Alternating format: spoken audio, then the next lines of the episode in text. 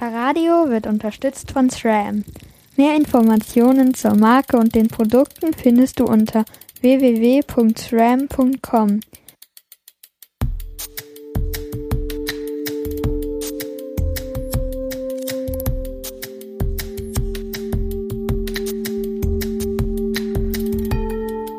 Willkommen bei Fahrradio, dem Podcast für alles, was mit Fahrrädern zu tun hat.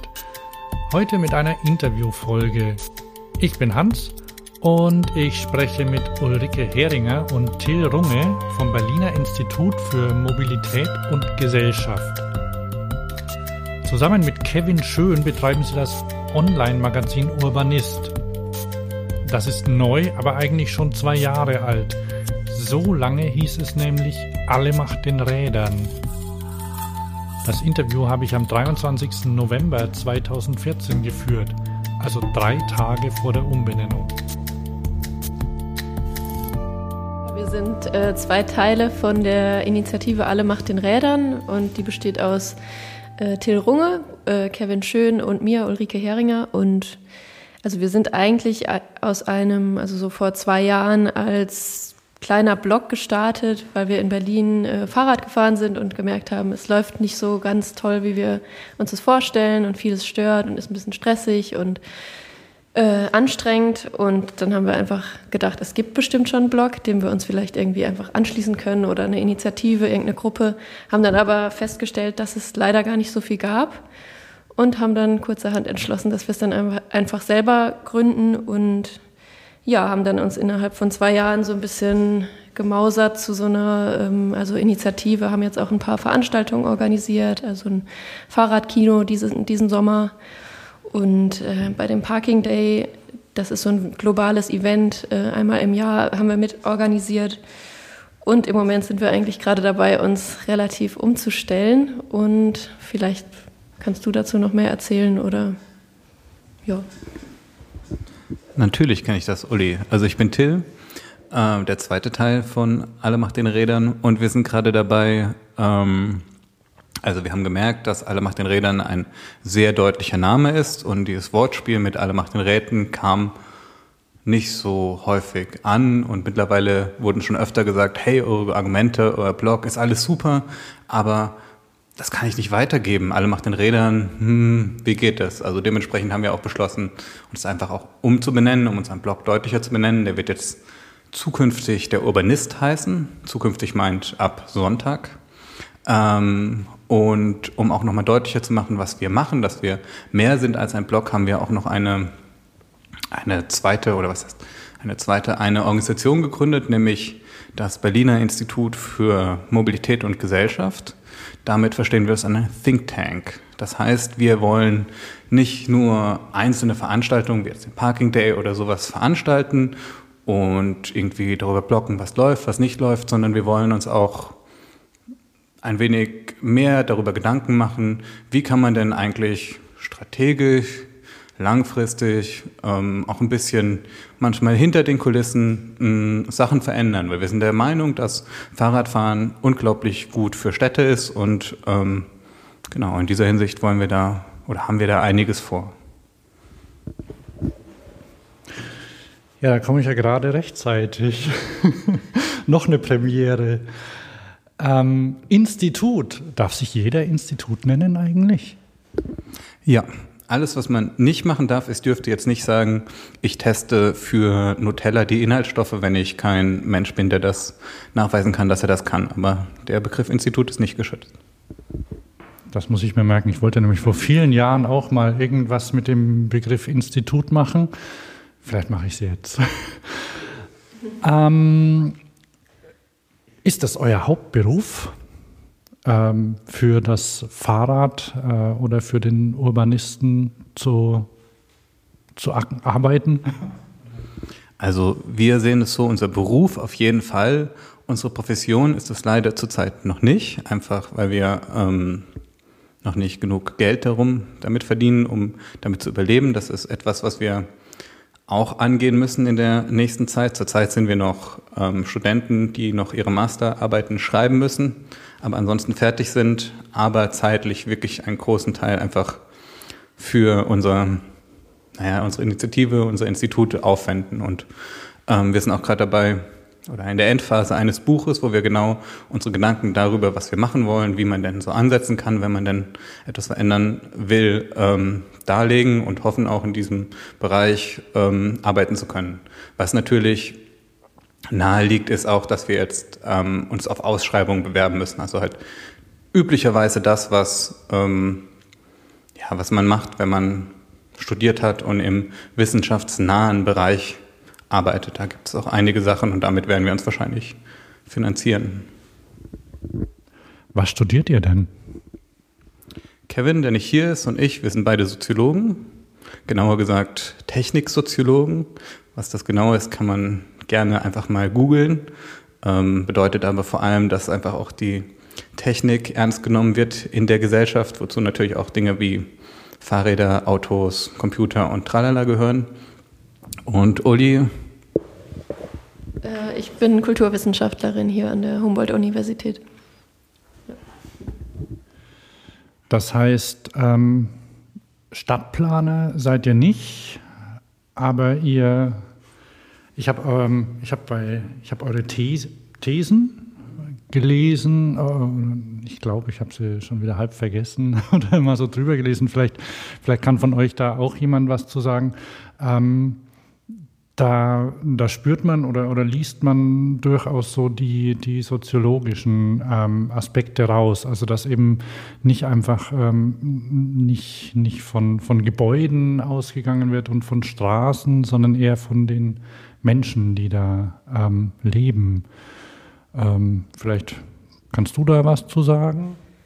Ja, was uns, glaube ich, allen drei sehr wichtig ist, ist, dass wir vom Thema Stadt auf das Fahrradfahren gucken. Also uns interessiert vor allem ähm, ja, der städtische Raum und die Menschen, die sich darin bewegen und was es für ein Potenzial von Städten gibt.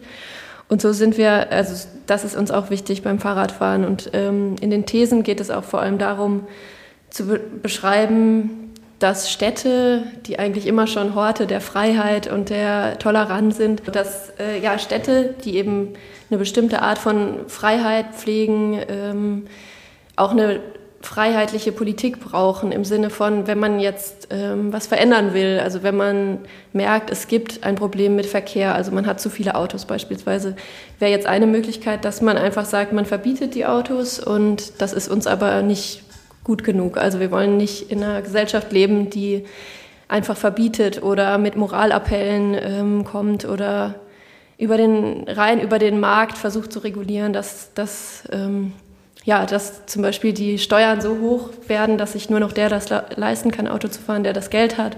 Und wir überlegen eigentlich die ganze Zeit, was gibt es für Möglichkeiten, ähm, Verkehr einzuschränken, aber Mobilität trotzdem und also die Freiheit der Mobilität, Mobilität als was, was erstmal ermöglicht, sich zu bewegen, gar nicht die konkrete Bewegung, sondern eben ja die Freiheit zur Bewegung, äh, wie das parallel laufen kann, also wie man zwar Verkehr reduzieren kann oder die Folgen des Verkehrs, aber trotzdem Mobilität ermöglicht. Und da sind wir eben, also darum ging es in den Thesen und da sehen wir das Fahrrad als einen wichtigen Bestandteil des Ganzen. Und um nochmal drauf zurückzukommen auf deine äh, Ursprungsfrage, also Städte sind ja natürlich mehr als nur Gebäude, mehr als nur Straßen, sondern das für uns wirklich Spannende sind einfach so viele Menschen auf so einem dichten Haufen, da passieren lauter Dinge, die vorher unvorstellbar waren. Also, was weiß ich, da bilden sich Moden heraus, viel schneller als anderswo, da verbreiten sich Verhaltensweisen, da geschehen Dinge, nicht immer positive Dinge, also Abweichungen ist etwas, was in Städten sehr groß ist, sowohl positiv im Sinne von, was weiß ich, neue Moden, neue irgendwas, neue positive Verhaltensweisen, aber natürlich auch Kriminalität und solche Sachen. Also das ist alles so, was uns wirklich Städte für unglaublich faszinierend ähm, oder was Städte für uns unglaublich faszinierend macht aus einer, ja, aus einer Sicht der Gesellschaft heraus. Was ich auch gelesen habe, ist, dass ähm, da könnt ihr mich korrigieren, ähm, dass äh, dass die, wer planen will, auch zählen muss, so, so grob. Also dass, dass, die, dass, die, äh, dass, dass man Zahlen braucht ähm, oder dass man, dass man ähm, ähm, ja, quantifizieren muss, äh, wenn man Verkehr ähm, misst zum Beispiel, und zwar ähm, alles, habe ich so grob verstanden. Und dann, da musste ich an einen Film denken, den ich kürzlich gesehen habe, das, der hieß äh, The Human Scale. Kennt ihr den? Vom Namen nicht gesehen. Der ist von einem äh, dänischen Stadtplaner, Jan Gehl heißt der. Und der ähm, hat als einer der ersten angefangen, Stadtplanung auch mit Fußgängern zu machen. Also zum Beispiel ähm, zu zählen ähm, oder zu, äh, zu, aufzuschreiben, wohin, welche Wege Fußgänger gehen und nicht nur zu zählen, wie viele Autos irgendwo fahren und wenn es zu viel werden, die Straßen breiter zu machen, sondern ist eher von den Fußgängern und Radfahrern ausgegangen. Ähm, Gibt es da, äh, habt ihr da, ihr habt da sicher auch Werkzeuge so in der Soziologie oder in der Kulturwissenschaft, um, um mit solchen Mitteln ähm, zum Beispiel Studien zu machen oder dann äh, eben Ergebnisse zu, zu kriegen, die man jemandem ähm, präsentieren kann, um ihn zum Beispiel von dem, davon zu überzeugen, dass äh, Autos weg müssen, sage ich jetzt mal.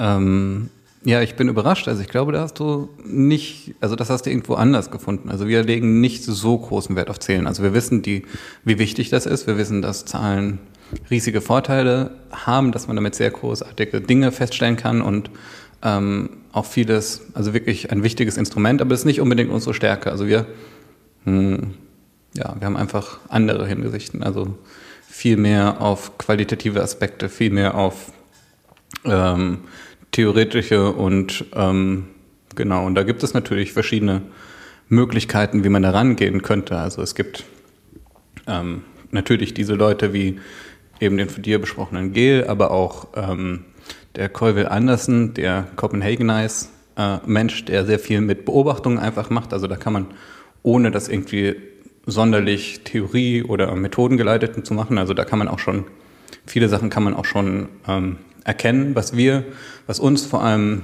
hm, wichtig ist, ist, es gibt viele Erkenntnisse darüber, warum sich Menschen verhalten, wie sie verhalten.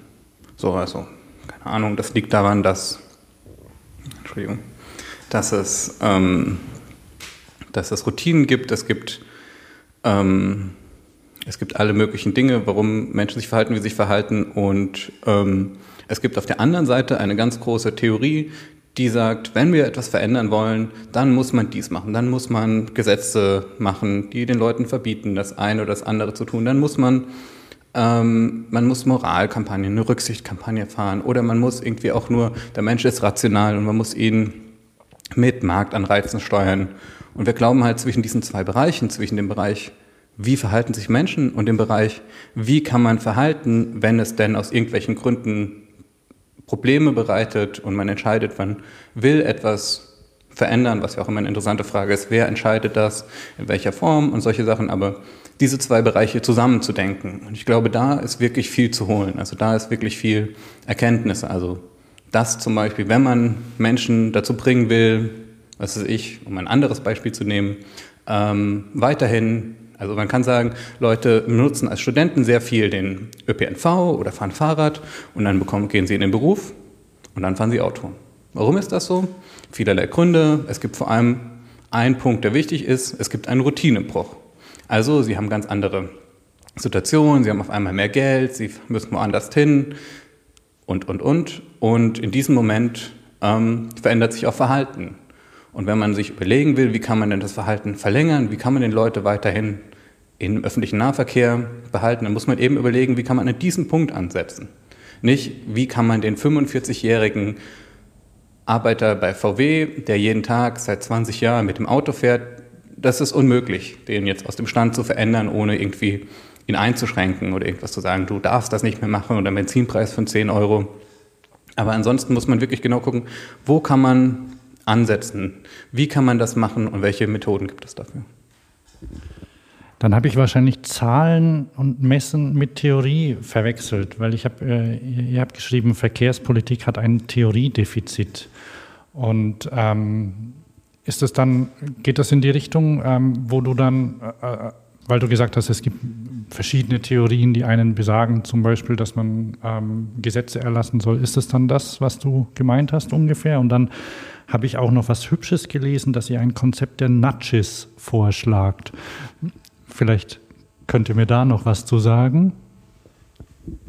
Ähm, also ich glaube, was Till gemeint hatte mit, dem, äh, mit den Steuerungstheorien, geht genau in die Richtung. Also ich glaube, was, was du jetzt auch meintest, ist, dass es gibt, glaube ich, schon viele Leute, die wirklich Verkehr zählen, also die sich hinstellen und einfach mal die LKWs messen oder auch die Fahrradfahrer meinetwegen. Aber es gibt ähm, recht wenig ähm, Theorien, was man damit machen kann, einfach mit diesen Zahlen. Oder auch nicht nur mit den Zahlen, sondern was man sich eigentlich generell für eine Art Stadt und Mobilität und Verkehr wünscht und wie man das zusammendenken kann mit dem, was es aktuell gibt. Ähm, und das mit den Nudges, äh, ja, das ist jetzt nicht von uns die Idee, sondern von zwei amerikanischen Wirtschaftswissenschaftlern, äh, Thaler und Sunstein äh, die ein Buch dazu geschrieben haben, wie man, also es geht eigentlich auch in eine ähnliche Richtung. Also es geht darum, wie kann man Verhalten verändern, ohne Leuten etwas vorschreiben zu müssen. Und die kamen dann darauf, dass die Form einer Entscheidungssituation eigentlich ziemlich wenig beachtet wird, obwohl sie eigentlich ziemlich einflussreich ist. Also dass Leute sich ganz oft gar nicht bewusst für was entscheiden, sondern einfach, also zum Beispiel, wenn man in der Mensa ist und man äh, sieht dann die Schlange mit den Pommes ist gerade am kürzesten, dann stellt man sich da an, obwohl das vielleicht gar nicht unbedingt das ist, was man äh, aus also bewussten Gründen machen würde. Aber weil man einfach viel davon abhängig macht, wie die Form ist äh, einer Entscheidungssituation, ähm, verhält man sich dann auch gewiss, in gewissen Arten und Weisen. Und äh, genau, darum geht es eigentlich. Also um jetzt noch ein Beispiel zum Beispiel im Verkehrsbereich zu nehmen, ähm, also Nudges, vielleicht nochmal anders erklärt, ähm, bedeutet einfach, dass sich, also Menschen sind nicht total rational. Es gibt kein, es ist nicht so, dass sie sich immer alle Entscheidungen abwägen, sondern oftmals entscheiden sie sich einfach, wie Menschen sich entscheiden, eben mit ihren Marken, mit ihren Sachen. Und zum Beispiel, wenn man sich überlegt, wie schnell fahre ich mein Auto auf der Autobahn, dann macht man das von vielen Entscheidungen abhängig. Was ist da für ein Schild, das vorher gesagt wurde? Aber eine der wichtigsten Sachen ist auch einfach, wie schnell fühlt sich die Geschwindigkeit gerade an? Und wenn man das weiß und man weiß, dass es eine enge Kurve gibt, wo die Leute tendenziell zu schnell reinfahren, kann man die Strichelung in der Fahrbahnmarkierung ein wenig enger machen, wenn die Kurve näher kommt. Und dieses engere Stricheln, also diese mehr Striche, fühlt sich deutlich schneller an. Und einfach das ist sozusagen ein Zeichen, ein rationales Individuum wüsste schon, aha, hier ist eine Geschwindigkeitsbegrenzung, aha, in Kurven könnte es gefährlich sein, das bräuchte diese Sache nicht, die bräuchte keine Anregung. Aber ein Mensch, der denkt, oh, oder denkt gar nicht und verhält sich halt, weil man vieles einfach routinisiert macht und braucht dann eben solche ähm, Hinweise oder solches, ja, wo sich etwas verändert. Oder in der Kantine, wo dann einfach, wenn man was verändern will, sozusagen statt den Schokoriegel zu verbieten, ähm, ist es vielleicht wichtiger, die Position mit dem Apfel zu verändern, dass der Schokoriegel weiter unten ist. In Supermärkten ist das gang und gäbe, also regelmäßig, dass es einfach nicht, ist nicht unbedingt das, also wenn man sich überlegt, was man dann im Einkaufskorb hat, ist nicht unbedingt das, was man Anfang an kaufen wollte. Und ähm, eben solche Sachen einfach zu beachten, dass wir Menschen sind und keine total rationalen Individuen, das einfach ernst zu nehmen. Und das wird jetzt auch immer mehr gemacht. Also jetzt auch in der Bundesregierung hat schon zwei Menschen eingestellt, die genau dafür kommen, dass es aus der Verhaltenswissenschaft kommt. Genau. Und das Schöne an diesem Konzept, was jetzt übrigens auch nicht unbedingt das eine ist, worauf wir uns jetzt total äh, fokussieren, sondern eines von vielen, was wir ganz spannend finden und wo wir im Bereich Mobilität näher drüber nachdenken wollen, ist eben, also das Schöne daran ist, dass es leicht zu umgehen ist. Also wer jetzt unbedingt den Schokoriegel essen will, der kann es immer noch tun. Man hat ihn nicht verboten. Also und das ist vielleicht auch der Unterschied zu anderen Arten von Steuerung, eben dass es auf dieser Freiheit, die ich auch vorhin schon gesagt hatte, ähm, eben eigentlich auch beruht. Also dass man den Leuten erstmal nichts verbietet, sondern ihnen alle Möglichkeiten lässt und man auch dem sich bewusst ist, dass man irgendeine Art von Form sowieso wählen muss. Und ganz oft wird jetzt das dann eher aus so einer Laune herausgemacht. Also man, weil sich niemand Gedanken darüber macht, hat man halt vielleicht die Schokoriegel ganz nach oben gelegt und ohne zu merken, dass das einen Einfluss hat. Oder auch die Straßen sind in einer bestimmten Art und Weise äh, gebaut oder haben eine bestimmte Breite. Also in Berlin muss man sich teilweise nicht wundern, dass die Leute zu schnell fahren, weil die Straßen einfach so extrem breit sind. Und ich meine, da gibt es natürlich auch Richtlinien und Vorgaben, aber oft ist es auch einfach irgendwie entschieden worden. Und sich darüber mal Gedanken zu machen, wie die Form einer, einer Situation einen Einfluss hat, ähm, kommt meiner Meinung nach noch zu kurz. Das ist ein gutes Beispiel mit der Breite der Straßen. Das, damit wird, glaube ich, schon lang äh, gearbeitet, ähm, mit zweifelhaftem Erfolg. Teilweise machen sich dann ähm, Fahranfänger mit dem Auto einen Spaß draus zu versuchen, so schnell wie möglich durch beschränkte Straßen durchzufahren. Ähm, aber nur so als Beispiel, zum Beispiel äh, Tempo 30. Ähm, wenn man so als konkretes Beispiel, ich, äh, es wäre ja theoretisch gut, äh, irgendwie den Verkehr auf die, eine ähnliche Geschwindigkeit zu bringen. Wie kann man, kann man sowas ähm, angeleitet ähm, durchsetzen oder welche, welche, wie, wie könnte man sowas machen mit ähm, Mitteln, die, die jetzt nicht die, die IHK ähm, vor den Kopf stoßen, die meinen, dass äh, Berufstätige unbedingt schnell durch die Stadt fahren möchten, äh, müssten? Also äh, grundsätzlich eben über den erwähnten Fahranfänger, der Lust hat, mal auszuprobieren, wie schnell man auch in engen Straßen fahren kann, kann man mit diesem ganzen Ansatz nichts machen. Also das ist auch eine der Nachteile oder auch Vorteile sozusagen. Also da muss man, wenn man das wirklich verändern will, dann muss man da ansetzen, muss dann eine Polizei hinmachen, muss dann dies und das. Oder muss halt dafür sorgen, dass genügend Verkehrsdichte ist, dass sie einfach nicht durchkommen oder dass die Straßen relativ so eng sind, dass es auch wirklich nicht so schnell geht. Aber naja, also wenn jemand wirklich sich falsch verhalten will, dann haben wir ein Problem. Das haben wir in allen Bereichen. Das haben wir das Problem haben wir sowohl, wenn wir es verbieten und er hält sich nicht dran. Also ich meine, sonst hätte man ja jegliches Problem mit Gesetzen gelöst. Ähm, das man nur von weg.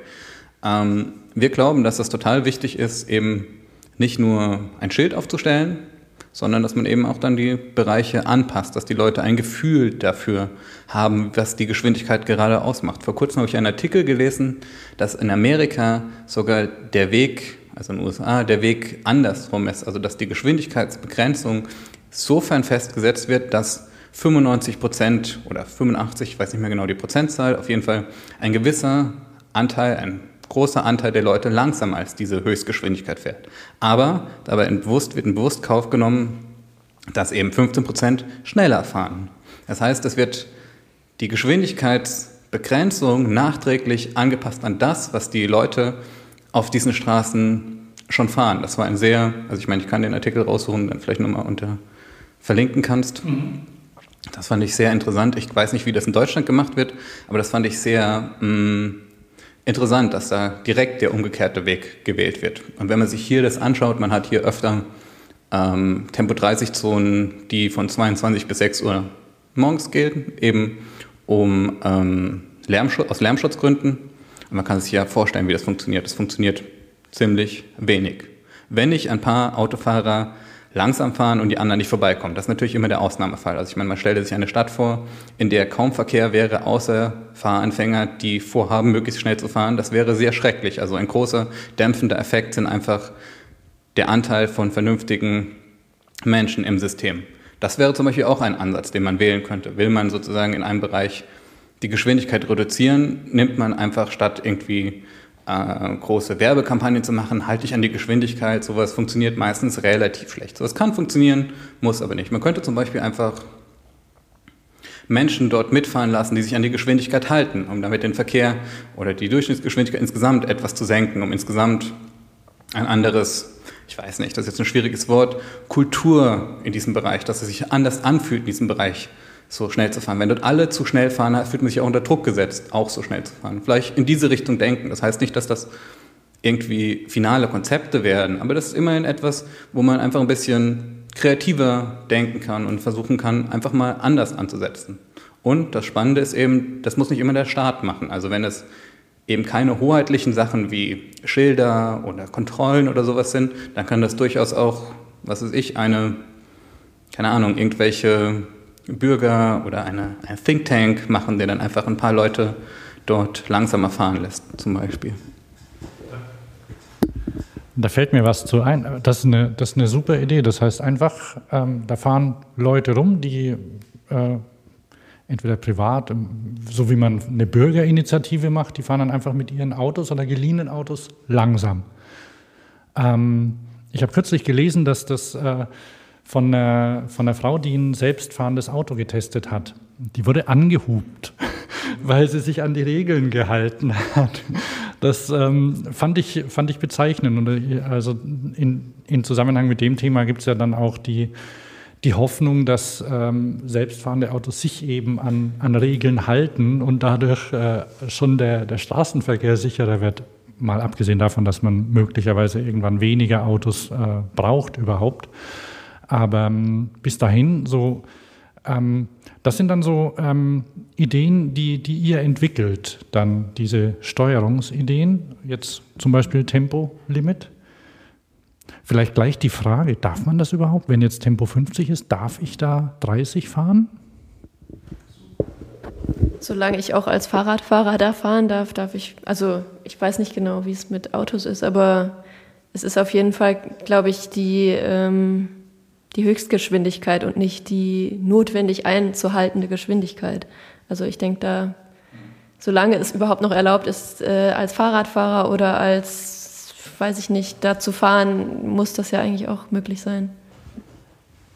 Wobei wir jetzt nicht dazu aufrufen wollen, 30 in 50er-Zonen zu fahren. Also ich glaube, da macht man sich nur Feinde und ändert nicht so viel. Also es wäre vielleicht einfach nur der Ansatz, 30 in 30er-Zonen zu fahren, ist ja schon revolutionär genug manchmal. Ähm, ähm, um, und es ist selbstfahrende Autos vielleicht nochmal aufzugreifen. Ja, das ist faszinierend, wenn sie sich an Verkehrsregeln auf einmal halten, wie das dann viele Sachen verändert, auch mit Abständen. Also in der Stadt ist das ja oft gar nicht möglich. Also wie so oft funktionieren Regeln auch da nur, indem man sie umgeht. Das ist ja eine altbekannte Tatsache in Organisationsforschung und anderen Bereichen. Das ist immer dieses hm, Regeln oder ein schönes Beispiel ist, wenn Beamte streiken, dürfen sie ja nicht, dann arbeiten sie nach Vorschrift. Und so ähnlich ist es in vielen anderen Bereichen auch. Wenn man alles nach Vorschrift macht, wird es sehr schwierig. Und da muss man, muss man schauen. Das wird sehr spannend mit den Autos. Vor allem auch dann, wenn sie wirklich gute Sensoren haben, dann kann man ja einfach über die Straße gehen. Sie bremsen ja sowieso. Das ist schon, das wird spannend. Was wir vor allem jetzt machen, also auch um da nochmal drauf hinzugehen oder wo wir unser Buch schreiben, ist eben drei solche Vorschläge auszuarbeiten. Also wir haben Nudge ist ein sehr amerikanisches Konzept, das haben wir ein bisschen angepasst, eben indem wir es stärker auf die Form bezogen haben. Das mit den Routinenbruch, dass man das wirklich wichtige Stellen sehen, die man fokussieren muss. Und zum Dritten noch, das Verhalten unglaublich ansteckend ist. Also einfach das, wenn man sich Facebook hat vor kurzem diese Studie gemacht, wo sie ähm, überproportional fröhliche Posts weitergeleitet haben bei anderen Leuten und dann hat man festgestellt, oha, die Leute fangen auch an, fröhlicher zu posten und umgekehrt. Also sowas funktioniert schon, ohne dass wir jetzt irgendwie vorhaben, irgendwelche Leute zu manipulieren, was auch oft gesagt wird. Wir glauben einfach nur, ähm, solche Sachen sind wichtig und man muss sie einbeziehen und eben dieses Anstecken im Bereich von, wie, man, wie schnell man in gewissen Bereichen fährt, ist auch eine Möglichkeit, worüber man nachdenken könnte. Wie viel Erfolg jetzt die einzelnen Maßnahmen haben, das muss man auch ausprobieren. Also ganz viele von diesen Sachen sind überhaupt erstmal Denkanstöße, zu sagen, guck mal, wenn irgendwas einen stört, muss man nicht immer sagen, es muss verboten werden, es muss sehr teuer werden oder wir müssen eine Moralkampagne machen. Davon wollen wir einfach mal weg und sagen, hey, guck mal, es gibt eine ganze, ganze Menge von Dingen, die menschliches Verhalten beeinflussen. Gucken wir doch mal, was man davon benutzen kann. Wie kann man die Sachen benutzen? Wie kann man, was kann man Neues machen? Und das Spannende ist eben, und da kommen wir auch nochmal auf das, was du gesagt hast, zurück, dass das dann nicht immer der Staat sein muss, der es machen kann. Also wenn es wirklich nicht hoheitliche Sachen sind, also Zebrastreifen malen darf man ja leider nicht tun, aber ähm, eben sich an Verkehrsregeln halten oder ähm, was weiß ich, eine Horde Fahrradfahrer einfach mal durch ein Gebiet regelmäßig schicken.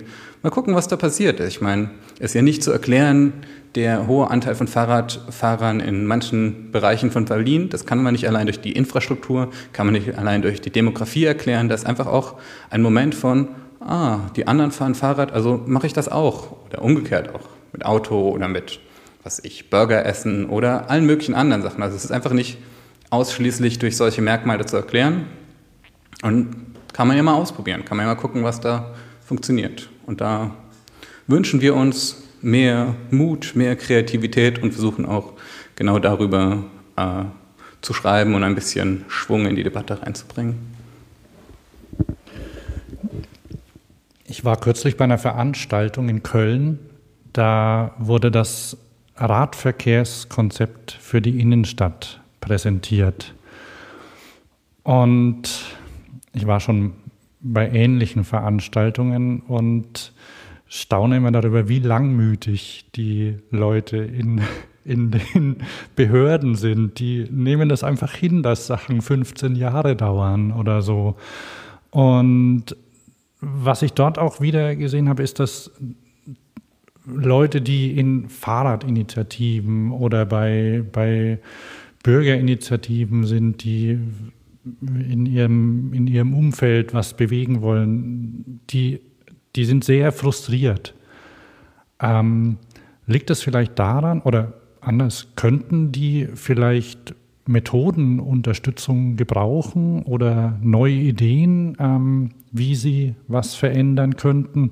Weil, also dieses Fahrradkonzept, das ist erstens mal nur so halb gut und zweitens glaube ich, dass das auch sehr lang dauern wird, bis das mal umgesetzt ist.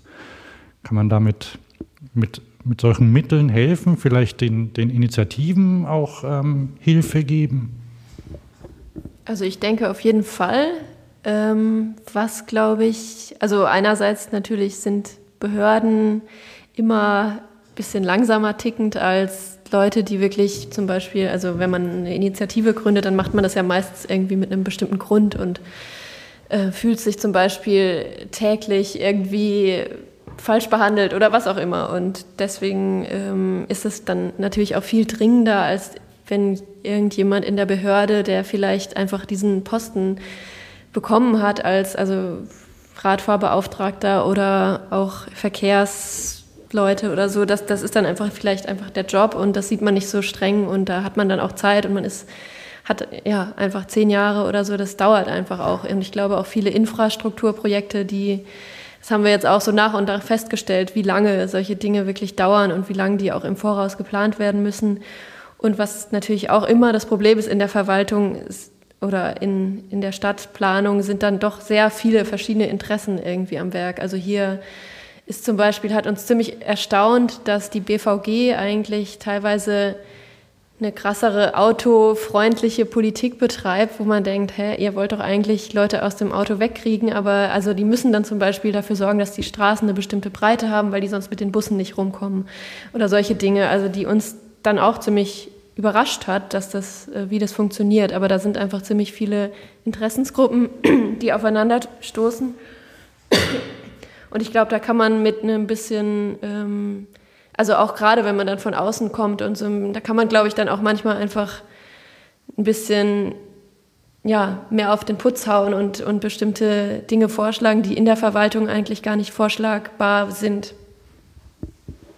Das ist ja auch die große Stärke von Initiativen und Bürgern und wer auch immer etwas verändern will, eben, dass man ziemlich frei ist und zumindest in Hinsicht von Organisationen wenig zu verlieren hat. Also ich meine, wenn man eine Bürgerinitiative gründet, kann man versuchen, sein Ziel durchzusetzen. Und wenn das nicht klappt, dann ist das sehr schade, aber dann hat es halt nicht geklappt. Während wenn VW hat sehr viel zu verlieren. Also die müssen manchmal auch eher Kompromisse eingehen und können nicht Maximalforderungen sowas vertreten. Also das muss man ja auch manchmal ein bisschen nutzen. Also da gibt es ja ein sehr berufendes Buch über von Desertot, der über Tactical Urbanism redet, wo es genau darum geht, eben die, die großen, starken, übermächtigen, die müssen immer sind strategisch handeln, die sind immer gebunden, die müssen immer alles sichern und die anderen sind können taktisch kleine Dinge, Sachen unterlaufen und solche. Also da kann man auch kann man vieles vieles verändern und was man halt nicht versuchen sollte ist oder was man nicht erwarten sollte ist ähm, auf dem gleichen Spielfeld, im gleichen Spiel gegen Leute, die das beruflich die ganze Zeit mit wirklich viel Geld, wirklich viel Wissen auch in juristischen Dingen ähm, machen, antreten zu wollen. Also es macht wenig Sinn, direkt gegen Autolobbyisten anzutreten, da wird man wenig Chancen haben. Man wird auch wenig Chancen haben, direkt irgendwelche Gesetzesvorlage im Bundesministerium zu beeinflussen, nur weil irgendjemand eine Petition mit 30 ähm, Unterzeichnern hat. Also ich meine, es wäre auch schrecklich, wenn unser Land so regiert wäre, dass 30 Leute auf einmal alles rumdrehen kann. Wenn man es verändern will, muss man ja, muss man ein bisschen gucken, wo kann man ansetzen, was sind meine Chancen, was sind meine Stärken und genau, da hoffen wir, dass wir, also auch ein bisschen unser Ziel, eine Think Tank, dass wir da ein paar Sachen anstoßen können, ohne gleich die oder dem Trugschluss zu unterliegen, dass wir ganz Berlin jetzt in kurzer Zeit aus den Angeln heben könnten. Also das wäre wahrscheinlich weit zu viel verlangt. Und im Übrigen gilt natürlich auch, ähm, alles, was wir hier vorschlagen, sind Ergänzungen. Das schließt sich nicht aus. Natürlich macht es einen Unterschied, wie teuer Benzin ist. Natürlich macht es einen Unterschied, ob es erlaubt ist, Fahrradfahrer zu schneiden, dass Fußgänger äh, oder dass Autos immer Vorfahrt auf Straßen haben, also dass Fußgänger prinzipiell immer warten müssen, also all diese Sachen, natürlich muss da auch was verändert werden. Natürlich ist das ein langer, anstrengender Prozess. Und wenn man sich überlegt, in Berlin, ich weiß es gar nicht wie viel oder in deutschen Städten, ich glaube 0,5 Prozent oder 1 Prozent, irgend sowas des Baubestandes werden jedes Jahr ausgewechselt. Also das heißt, bis Berlin einmal sich erneuert hat, dauert, dauert ganz schön lang. Und dementsprechend muss man gucken, was man bewegen kann und dann können Sachen schon schneller gehen, als man denkt. Das ist ja das Faszinierende. So, Städte sind sehr komplex und Verwaltungen, aber Komplexität hat auch immer die Eigenschaft, wenn man an einer Stelle sticht, kann entweder gar nichts passieren oder es kann unglaublich viel passieren. Und das ist ja berühmte Flügelschlag des Schmetterlings äh, Metaphorik, die genau diesem Zusammenhang herkommt, der dann alles verändert. Das heißt nicht, dass jeder Flügelschlag des Schmetterlings was verändert, aber vielleicht ein sehr klug oder sehr glücklich platzierter Flügelschlag. Das klingt gut und das bringt mich äh, und klingt, klingt auch sehr ja, poetisch. ähm, was mich zu eurem Blog bringt, der, der das sehr schön geschrieben ist. Wer, wer schreibt denn die Texte bei euch? Zum Beispiel, zum Beispiel den über Kopfhörer.